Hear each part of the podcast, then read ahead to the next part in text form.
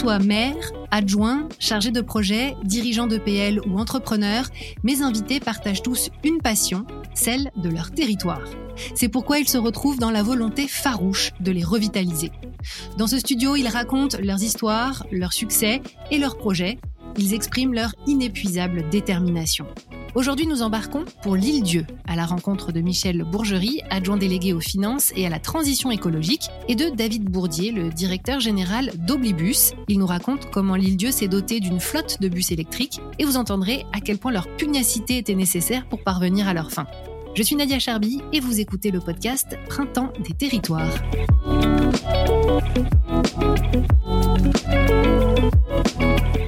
Bonjour à tous les deux. Bonjour Nadia. Bonjour.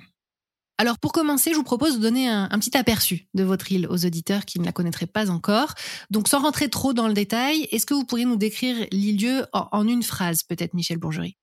C'est l'endroit où j'ai passé de merveilleuses vacances familiales pendant 25 ans avant de m'y établir de façon permanente euh, il y a quelques années. Et c'est l'endroit où je suis très investi en tant qu'élu local. Ah oui, si ça, date de l'enfance. Et vous, euh, David Bourdier, je, je sais que vous n'êtes jamais allé à l'île Dieu, mais qu'est-ce que ça vous inspire? Tout à fait. Malheureusement, Nadia, je n'ai jamais eu à titre personnel le plaisir d'aller à, à l'île-dieu. Donc à ce jour, pour moi, l'île-dieu, c'est surtout un, un, partenaire et euh, la première collectivité en France qui a souscrit un financement innovant pour l'acquisition de bus propres. Et euh, ce financement, il est opéré par la Banque des Territoires et il s'appelle Oblibus. Alors justement, on va parler euh, à ce pionnier, Michel Bourgerie. Est-ce que vous pourriez nous, nous parler du projet Mobilité durable?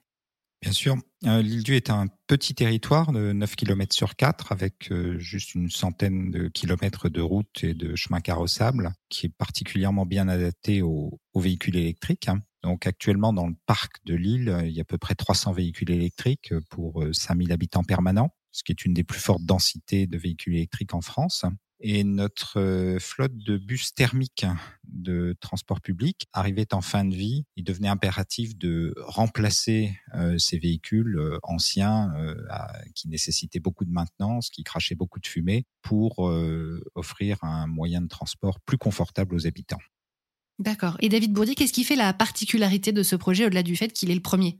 Alors effectivement, au-delà du fait que c'est le, premier, ce qui fait la, particularité, la spécificité de ce, projet, c'est que ça sera certainement le plus modeste en termes de montant qu'on sera amené à signer, et pour autant, ça restera certainement le plus emblématique. Pourquoi le plus emblématique? Tout simplement parce que en fait, il va nous permettre de montrer aux autorités organisatrices de, de la mobilité qu'Oblibus est une solution de financement qui est pertinente et adaptée à toute taille de collectivité. On a euh, par ailleurs le plaisir d'accompagner la RATP qui est l'acteur majeur sur ce marché mais c'est d'autant plus important pour nous de montrer que euh, on est capable d'être plus proche des territoires et d'accompagner une collectivité de moins de 10 000 habitants comme les Lille-Dieu.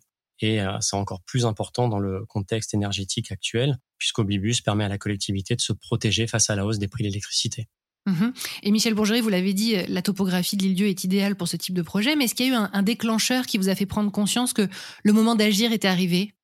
Le déclencheur, c'est que euh, notre territoire est extrêmement préservé avec de magnifiques couleurs, un magnifique paysage. Donc, si vous mettez sur ce territoire des bus qui crachent de la fumée euh, toute noire, c'est pas très joli. Donc, c'est très binaire. Aujourd'hui, on a des bus qui sont silencieux et propres. C'est facile à voir.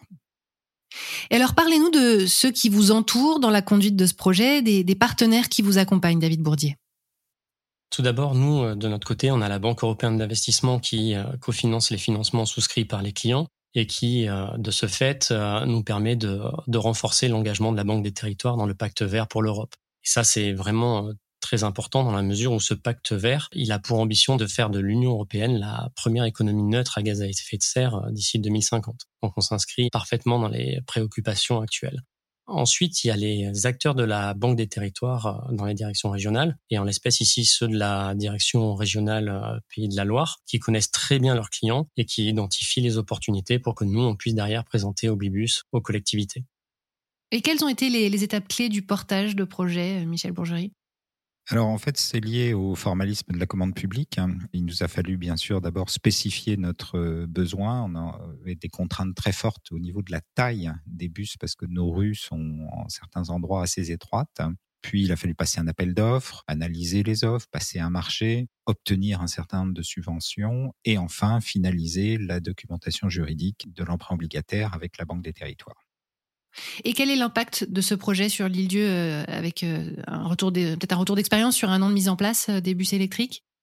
Pour l'instant, les bus fonctionnent en saison, disons de Pâques à la Toussaint. Donc, on envisage d'étendre la plage de fonctionnement en dehors de ces périodes pour satisfaire des besoins de transport moins touristiques et peut-être également, dans un deuxième temps, d'étendre au transport scolaire.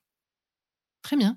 Et d'un point de vue opérationnel, euh, est-ce qu'il y a des, obstacles que vous n'aviez peut-être pas pu anticiper avec ce premier projet, David Bourdier? Alors, les équipes qui ont contribué à la structuration du, du projet Oblibus avaient identifié euh, beaucoup de sujets, ce qui a permis d'avancer euh, assez sereinement lorsqu'il a fallu présenter le produit aux clients. Cependant, l'île-dieu étant la première collectivité à avoir souscrit un, financement, nous avons dû nous adapter et ajuster un certain nombre d'éléments, ce qui paraît tout à fait naturel pour une première fois le retour d'expérience de chacun, côté collectivité, direction juridique et direction régionale, a permis euh, de faire avancer les choses et d'aller euh, jusqu'à la signature du contrat qui était prévu sur l'exercice 2021 et qui a eu lieu en temps et en heure. Euh, ça a pris environ un an. D'accord. Et on l'a dit, vous êtes pionnier, Michel Bourgerie. Si vous donniez un conseil à un élu qui souhaiterait mener un projet similaire dans sa ville, quel serait-il? Il y a deux conseils. D'abord, de s'inscrire dans le temps long, parce que les mhm. choses ne se font pas en un claquement de doigts, comme David vient de le rappeler, et de disposer quand même d'un minimum de compétences financières, parce que le produit n'est pas tout à fait intuitif. D'accord. Et ça, ça fait partie des choses à, revoir, peut-être, David Bourdier? Notre financement est un financement innovant et de ce fait, il doit être appréhendé euh, par les collectivités. Néanmoins, c'est un financement qui est euh, dans l'air du temps, dans la mesure où le taux d'intérêt évolue en sens inverse du coût de l'électricité consommée par le bus. Et euh, ça, aujourd'hui, ça répond vraiment aux préoccupations des collectivités dans le contexte actuel. Et est-ce qu'il y a euh, une initiative qui aurait fait mouche récemment et qui pourrait vous inspirer euh, dans votre projet, David Bourdier? On a eu récemment des échanges avec la Banque européenne d'investissement pour faire un retour d'expérience sur l'accueil qui est réservé à Oblibus par les collectivités. Et en fait, on a conjointement décidé d'étudier la faisabilité d'élargir euh, les objets de financement d'Oblibus au car, dans la mesure où actuellement on peut financer que des bus électriques et des bus hydrogène. Donc ça devrait être rendu possible pour 2023. Et par ailleurs, on s'interdit pas de pouvoir financer des tramways, euh, ce qui nous permettrait en termes de mobilité d'être euh, partout sur le territoire. Excellent. Alors pour finir, euh, je vais poser notre question découverte pour les auditeurs qui seraient tentés de, visiter l'île Dieu après avoir euh, écouté ce podcast, mais qui aimeraient un conseil d'initié.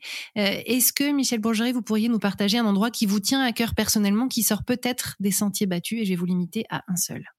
Un endroit que j'aime beaucoup sur l'île, c'est celui de la Pointe des Corbeaux, qui est euh, ouvert sur trois points cardinaux et qui est vraiment au bout du bout, euh, au sud-est de l'île, accessible essentiellement en vélo et à pied, et maintenant qui est desservi par des petits bus électriques euh, non polluants et tout à fait propres. La boucle est bouclée. David Bourdier, vous savez ce qu'il vous reste à faire La visite, clairement, en vol des tours? Avec grand plaisir. Plaisir partagé. Parfait. Merci beaucoup à tous les deux d'avoir été avec nous. Je vous dis au revoir. Au revoir Nadia. Merci. Merci, bonne journée. Si cet épisode vous a plu, n'hésitez pas à le partager. Tous les podcasts Printemps des territoires sont disponibles sur vos applications habituelles. On se retrouve très vite pour découvrir un nouveau territoire.